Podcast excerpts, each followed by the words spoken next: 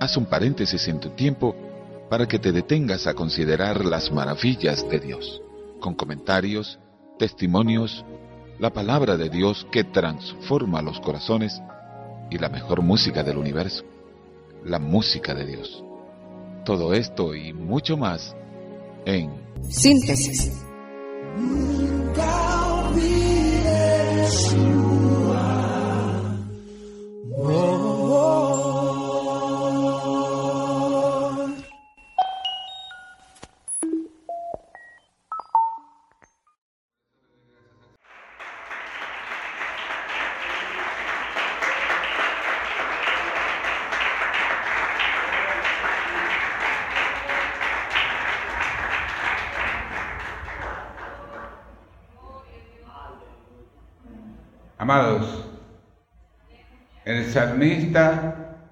Dijo, Salmo 119, verso 18, abre mis ojos y miraré las maravillas de tu ley.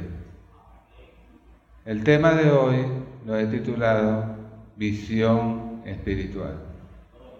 Yo creo que es una de las razones para darle gracias al Señor todos los días por nuestra, por cada sentido que Dios nos ha eh, dado. De tal manera que quien no se alegra por ver claro. como vemos todos los días, como oímos, como tenemos el tacto, es decir, los sentidos están todos los días en nosotros activos. De repente ya estamos tan acostumbrados que es algo natural, algo normal. Pero el que no tiene, como nosotros, la dicha, por ejemplo, de ver, entonces, sí, ese sí sabe lo que es estar sin poder ver el rostro de su madre, el rostro de sus hijos, el rostro de un ser querido, en fin, nunca, hay quienes nunca en su vida han podido ver. Pero nosotros entonces eso nos sirve para apreciar y darle gracias al Señor de que podemos ver. Eh, es un don que Dios nos ha dado y no nos cobra por él. El tacto, una caricia, sirve para tocar, para acariciar a un hijo, a un ser amado. Es fantástico, es maravilloso. Eh, el oído sirve para percibir los sonidos, en fin. Y todo esto con millones y millones y billones de neuronas que nos recorren el cuerpo desde la cabeza hasta los pies. Todo esto fue creado por el Señor aquel día cuando dijo, haremos al hombre a nuestra imagen y a nuestra semejanza. Pero una de las cosas maravillosas que por sobre todo yo creo que destaca y que Dios colocó en el hombre es que Adán y Eva tenían al principio una relación con Dios. Una relación porque para poder tenerla para que el ser humano pueda tener una relación con Dios de amistad, de amor, tiene que estar en armonía, tiene que cubrir las demandas de un Dios santo. Y el primer hombre y la primera mujer cubrían ese requisito hasta el día en que lamentablemente cayeron en transgresión. Entonces, Dios nos dio sentidos y yo me voy a, enfocar solamente en la vista, visión espiritual. ¿Qué cosa será eso?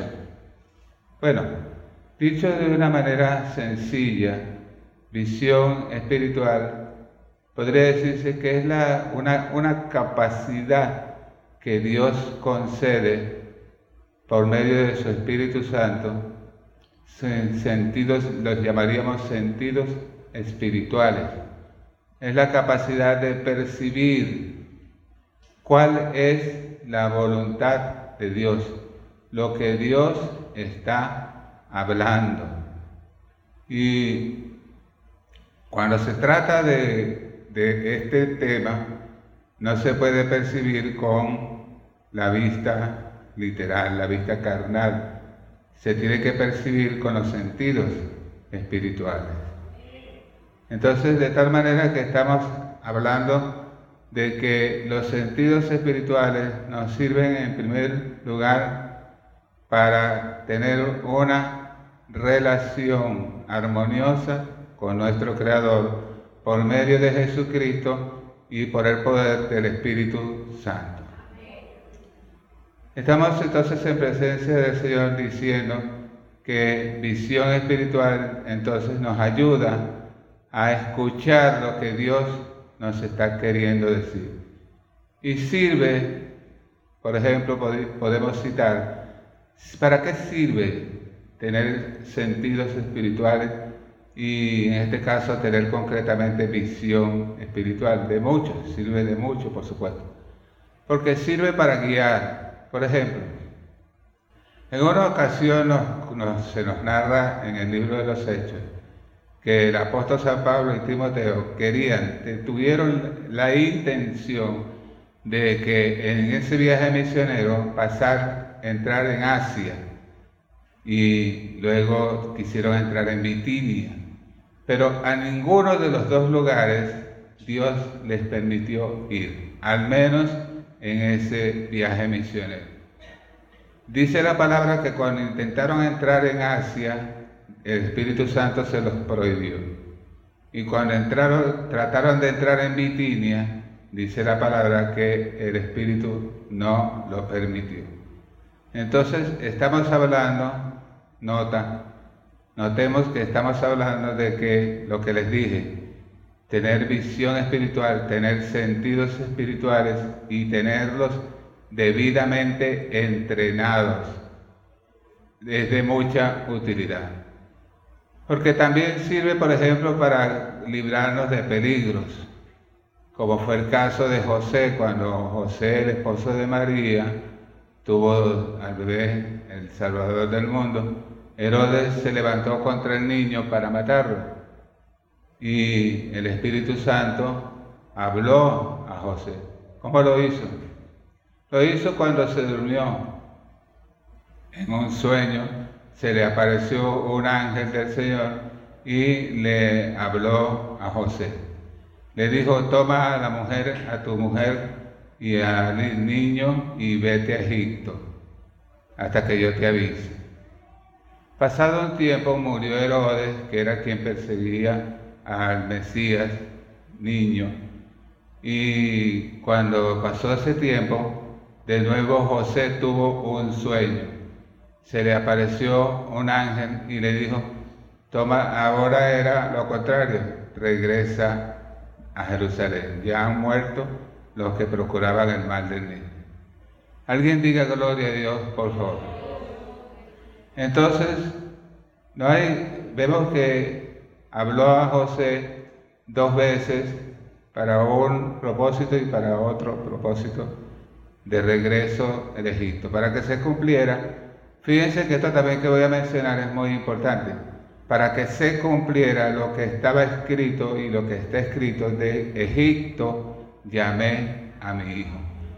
Quiere decir que estamos, creo que estamos entendiendo hasta este punto, que estamos acertados en lo que estamos platicando, que sentidos espirituales, entre ellos tener visión espiritual, es tener, recibir de parte de Dios, como lo hemos recibido, la capacidad de percibir la voluntad de Dios, lo que Dios nos está hablando he dicho, he, comentado en otras ocasiones acerca de, diferentes dones o formas como Dios nos habla. Y aprovechando que eh, mencioné a José, bueno, a través de sueños es una de las formas como Dios habla a los hombres.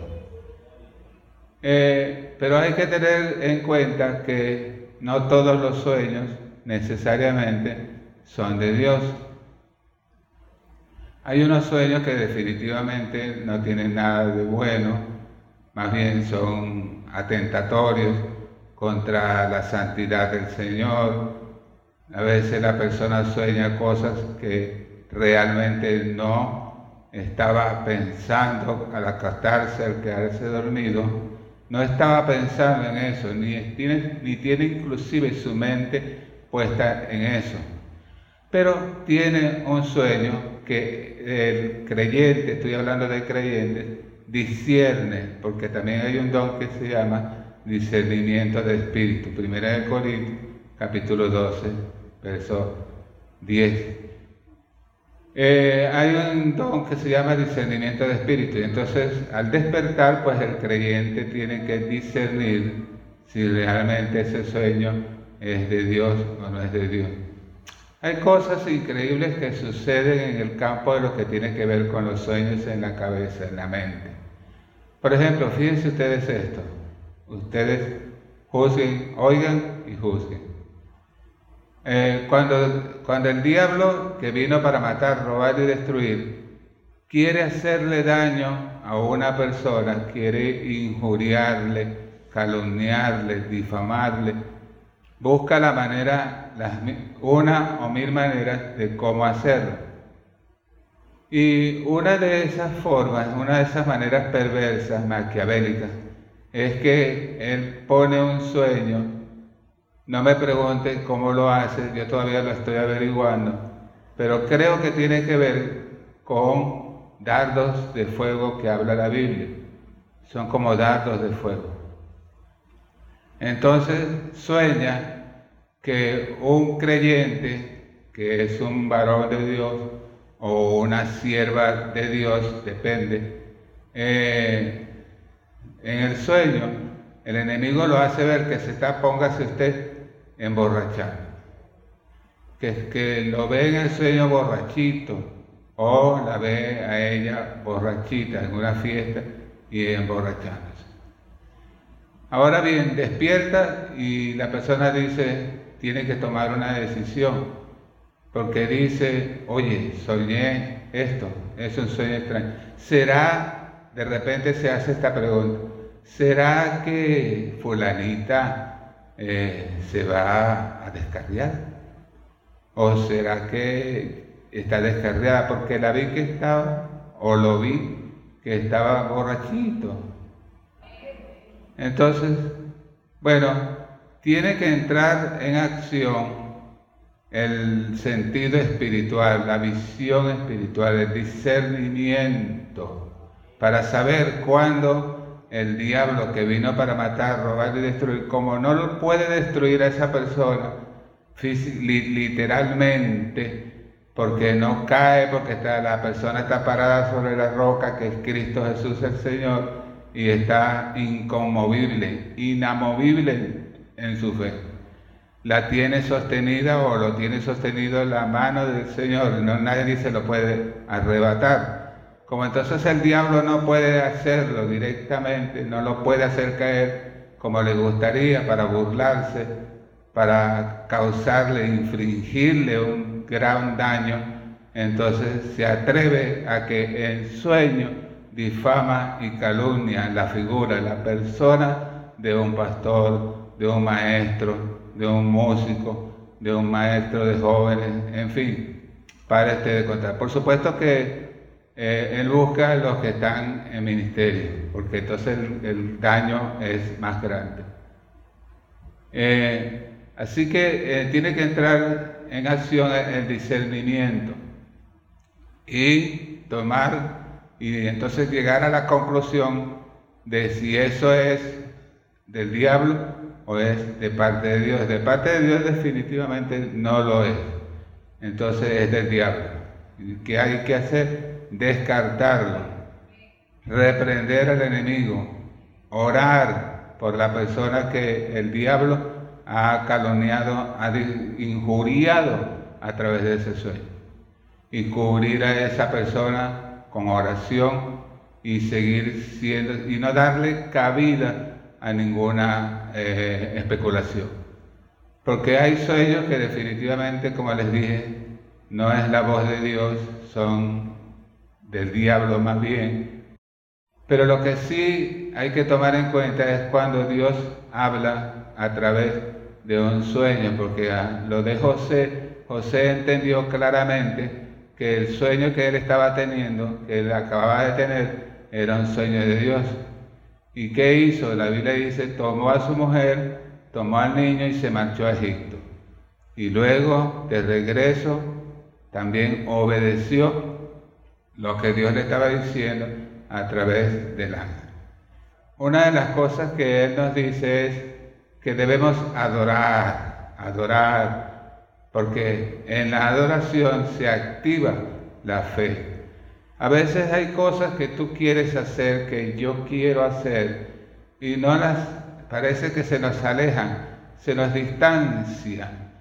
Como que lo que, lo que realmente queremos hacer y está en nuestro corazón y en nuestro pensamiento, parece que no lo logramos alcanzar. Pero es aquí que les digo hoy un secreto hay que adorar. Hoy se ha hablado, por cierto, como una confirmación varias veces de lo mismo, adorar, adorar, adorar.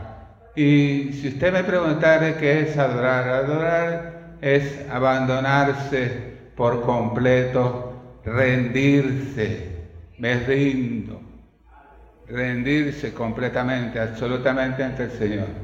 Pablo dijo, les ruego a mis hermanos que se presenten ante Dios en sacrificio vivo, santo, agradable a Dios, que es el culto que a Dios le agrada. Entonces la, hay que adorar a Dios. Eh, hay, hay maneras con el cuerpo que también pueden incluirse como parte de la adoración, como por ejemplo postrarse. Los santos de Dios tenían eso por una santa costumbre, postrarse ante el Señor, para adorarle con sus labios, con su corazón, como dice el cántico, con mis labios y mi vida, te alabo Señor, te alabo Señor, con mis labios y mi vida, te alabo bendito Señor. Si se lo saben, porque tú eres precioso para mí, precioso para mí, precioso para mí, porque tú has sido precioso para mí. Yo te alabo, bendito Señor. Bueno, quizás a usted le gusta esta alabanza, quizás, más de uno aquí dirá, es bonita, yo la he entonado. Bueno, sígalo haciendo, porque eso es parte de la adoración, cantarle a Él. Y ¿sabe lo que sucede cuando usted le adora? Bueno, activa la fe. Porque sin fe es imposible agradar a Dios. De tal manera que para escuchar atentamente la voz de Jehová tu Dios, tú tienes que venir a Él en adoración. Es fácil, hay que observar cómo adoraban los santos. Por ejemplo, Pablo decía, bendito sea el Dios y Padre de nuestro Señor Jesucristo, que nos bendijo con toda bendición en los lugares celestiales en Cristo. Antes de la fundación del mundo nos escogió y así, con esas palabras y otras, adoraba a su Hacedor, adoraba al Rey. En la Biblia, en el libro de los Salmos, hay mucha adoración. Usted puede tomar un salmo y sobre sus rodillas, a solas, cerrada la puerta, usted puede, mediante ese salmo, adorar al Creador. No olvide que la adoración en espíritu y en verdad activará su fe.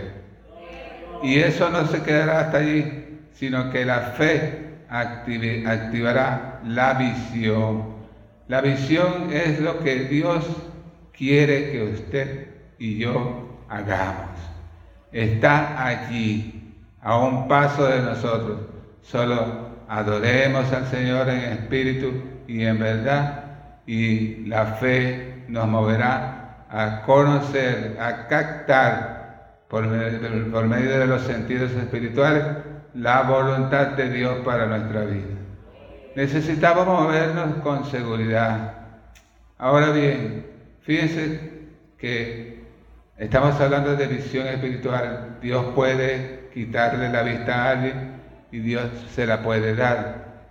Hay un ejemplo que yo creo que es muy sorprendente. Dice la Biblia que el rey de Siria entró en guerra contra el rey de Israel. Y bueno, un gran ejército. Y entonces dice la palabra de Dios que el rey de Siria ponía sus campamentos en tal lugar y decía, pero el rey de Israel siempre descubría dónde el rey de Siria iba a poner su campamento. Entonces, vista esto, llamó a sus oficiales del ejército y les dijo lo siguiente, ustedes no me van a declarar quién es el que nos está traicionando. Entonces alguien de entre los oficiales reunidos con él del ejército le dijo, no, señor rey, lo que está pasando es lo siguiente. Eliseo está Israel. Todo lo que usted habla en su cámara más secreta, Dios se lo revela a Eliseo. Eso es visión espiritual, eso es sentidos espirituales. Dios te revela algo con un propósito. Para siempre, para su gloria y para su honra, no para la jactancia. Ah, entonces dijo el rey de Siria, dijo, muy molesto, dijo, bueno, ¿y dónde, dónde está él? Eh, bueno, le dijo uno, está en Dotán.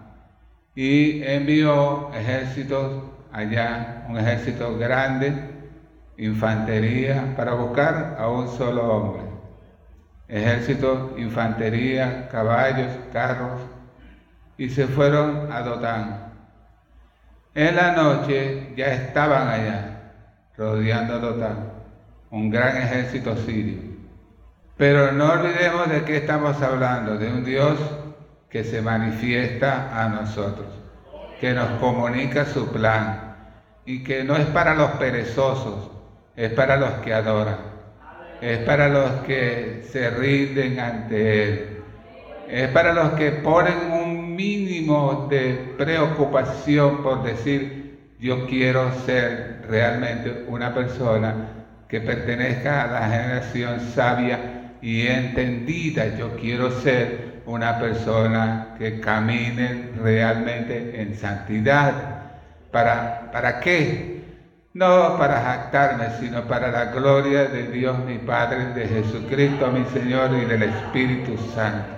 Necesito esa santidad, porque es un caudal precioso, es un caudal hermoso, a mi Dios le agrada y voy a estar en mejor condición para poder entender y captar lo que Dios quiere decirme.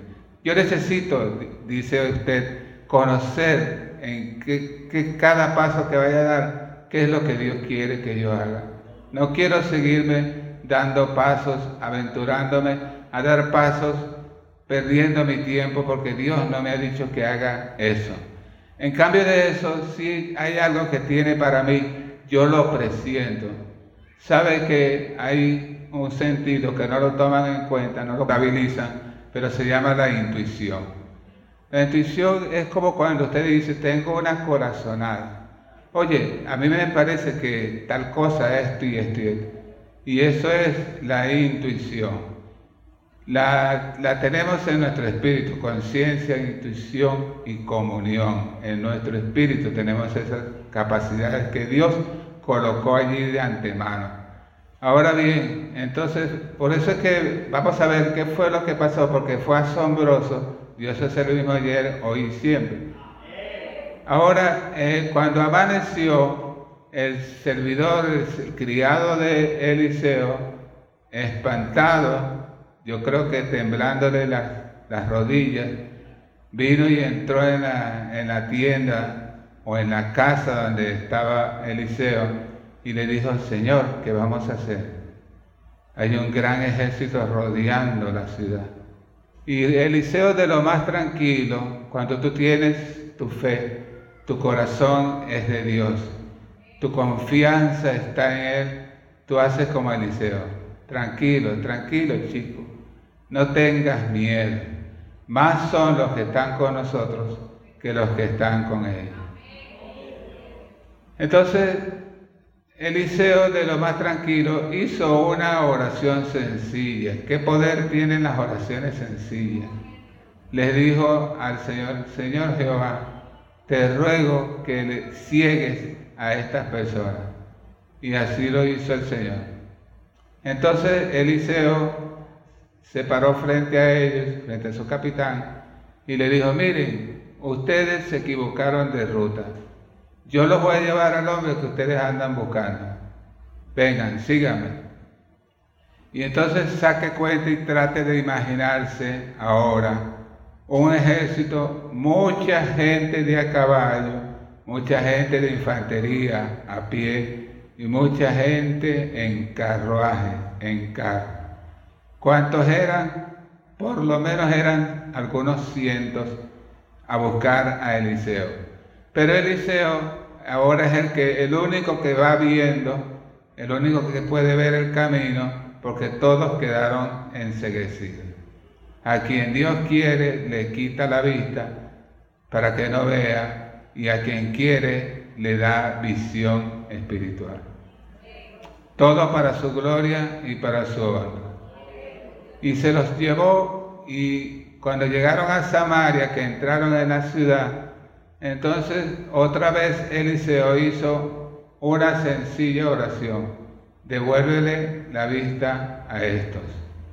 Y abrieron sus ojos. Cuando abrieron sus ojos, estaban en Samaria frente al rey de Samaria, de quien ellos eran enemigos, y estaban, por supuesto, todo el ejército de Israel en Samaria.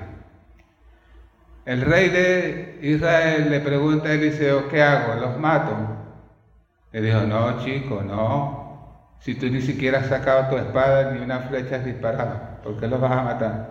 Dales comida, dales agua y devuélvelos para allá donde, donde su jefe. Así lo hizo, le prepararon un gran banquete y se fueron, entonces comieron y se fueron con la barriga llena. Y dice la Biblia, la Biblia del mundo, como decía mi pastor, dice barriga llena. Bueno, así se fueron. Fue una buena táctica, ¿no les parece? Pero esa táctica no fue de Eliseo, fue mire para arriba y señale, fue de él. Él es sabio y, Dios, nuestro Dios, tiene sentido del humor. Entonces dice la Biblia que nunca más regresaron bandas a atacar a Israel de parte de los sirios. Entonces, sencillamente para ir concluyendo, les digo, todo lo que Dios nos ha dado y que tiene que ver con la parte espiritual, por los sentidos naturales, pero que Dios los ha potenciado y los ha vuelto sentidos espirituales. Porque María cuando vio a Gabriel, el ángel Gabriel, no lo vio tan solo con visión espiritual, lo vio con sus ojos, los de su cuerpo, y lo escuchó con sus oídos, los sentidos sensoriales. No fue necesario activar los sentidos espirituales, ella vio y oyó al ángel. Así que Dios lo que hace es que los sentidos eh, sensoriales, los sentidos que normalmente tenemos en el cuerpo, oído, vista, gusto, tacto y olfato, el Espíritu Santo los potencia cuando tiene algún propósito. Porque si no, viene Dios con algo grande y nos caemos como muertos. Y realmente no muere Juan ni Daniel cuando cayó también, que tuvo la visión del Señor y escuchó su voz no murió, sino que cayó en un profundo sueño.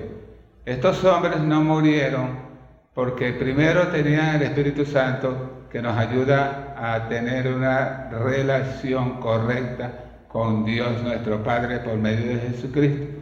y porque también ellos se ejercitaron en la piedad para poder estar siempre alerta, porque hay presencia de Dios que a veces no la podemos resistir. Dios sabe lo que hace, Dios tiene que graduar, cuando se le va a aparecer a alguien, tiene que graduar su poder. Todo el universo está lleno de poder, todo el universo está lleno de una increíble energía que el hombre no la podría soportar. Por eso, por eso es que dice, en una parte dice, nadie verá a Dios y vivirá. Porque Dios es el generador de tanto poder en todo el universo que nadie le puede ver. En realidad nadie puede ver a Dios sin que muera. Es imposible. El único que lo hizo posible fue el Hijo. El Hijo se apareció porque Él se volvió como uno de nosotros. Graduó su poder. Recordemos que cuando Él se le apareció junto con Elías y Moisés en el monte de la transfiguración, Dios tuvo que graduar, pero con todo y eso, ellos pudieron ver que el Señor tenía su rostro brillante como el sol. O sea, pero todo cuidándolos para que su poder no fuera a dañar a estos tres hombres, porque el poder de Dios es demasiado grande. Basta solamente, y voy concluyendo, basta solamente para que comprendamos un poco esto, cuando nosotros vemos algún documental que habla sobre el universo, para ver cómo es de grande el universo. Nuestra dirección es que pertenecemos al sistema solar. El sistema solar es inmenso, es grande de por sí. Pero cuando seguimos un poquito más adelante, vemos que el sistema solar está integrado a una Vía Láctea, una galaxia. Pero a su vez la Vía Láctea forma parte de billones de otras galaxias. Y todo eso lo hizo uno solo. Diga conmigo Jehová de las ejércitos. Por eso es que usted debe sentirse cada día y yo más que contentos de servir a un Dios tan grande.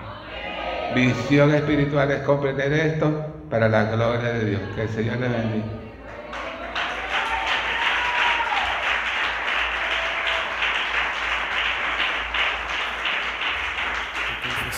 en este día con nuestros labios y con nuestra vida. Lo precioso que tú has sido, lo bello que tú eres.